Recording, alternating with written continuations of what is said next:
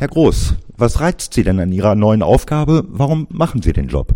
Ja, also ich freue mich total für Jugendliche und vor allen Dingen mit Jugendliche, Freizeit zu gestalten, Freizeit zu leben und vor allen Dingen das, und das ist das Schönste für mich persönlich, in meiner Stadt, wo ich groß geworden bin und wo ich jetzt aus einem anderen Blickwinkel heraus als Vater von drei Kindern, die hier in Hameln groß werden, ja, gestalten darf. Und zwar, indem ich halt beteiligen darf und vor allen Dingen meine Erfahrungswerte aus dem Bereich der früheren Kinder- und Jugendhilfe und aber auch jetzt aktuell zuletzt der frühkindlichen Bildung mit einfließen lassen darf, das Netzwerk dafür nutzen darf und ja, bin da eigentlich ganz euphorisch und gestaltungsfroh für die kommenden Monate, bin aber auch aktuell natürlich dabei, erstmal alle äh, Bereiche kennenzulernen, merke aber, wo Bedarfe sind und wo aber auch Chancen zur Entwicklung da sind und vor allen Dingen, wo ganz viele, ja, eigentlich darauf warten, dass es losgehen kann.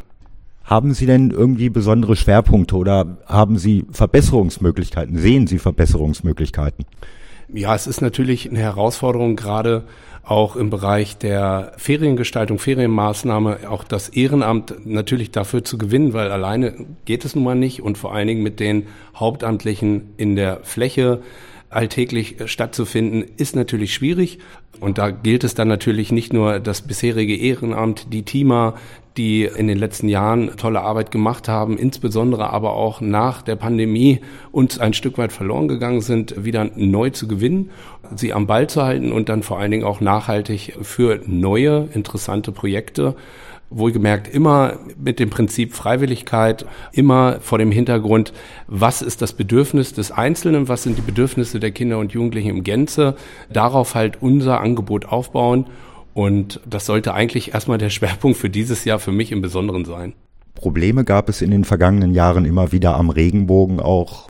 Es wurde mit Drogen gehandelt, es gab Schlägereien, die Polizei war oft da. Wie kann man das in den Griff kriegen? indem man zum Thema macht, indem man halt auch gerade die Themen, die wir dort aufzeigen, nämlich Toleranz, Diversität, alles das zum Thema bei uns im Hause machen und natürlich auch klar zeigen, was nicht geht, nämlich das nicht gegeneinander, sondern das Miteinander. Und ja, es gab da kann ich jetzt natürlich nur indirekt für sprechen für die Vergangenheit.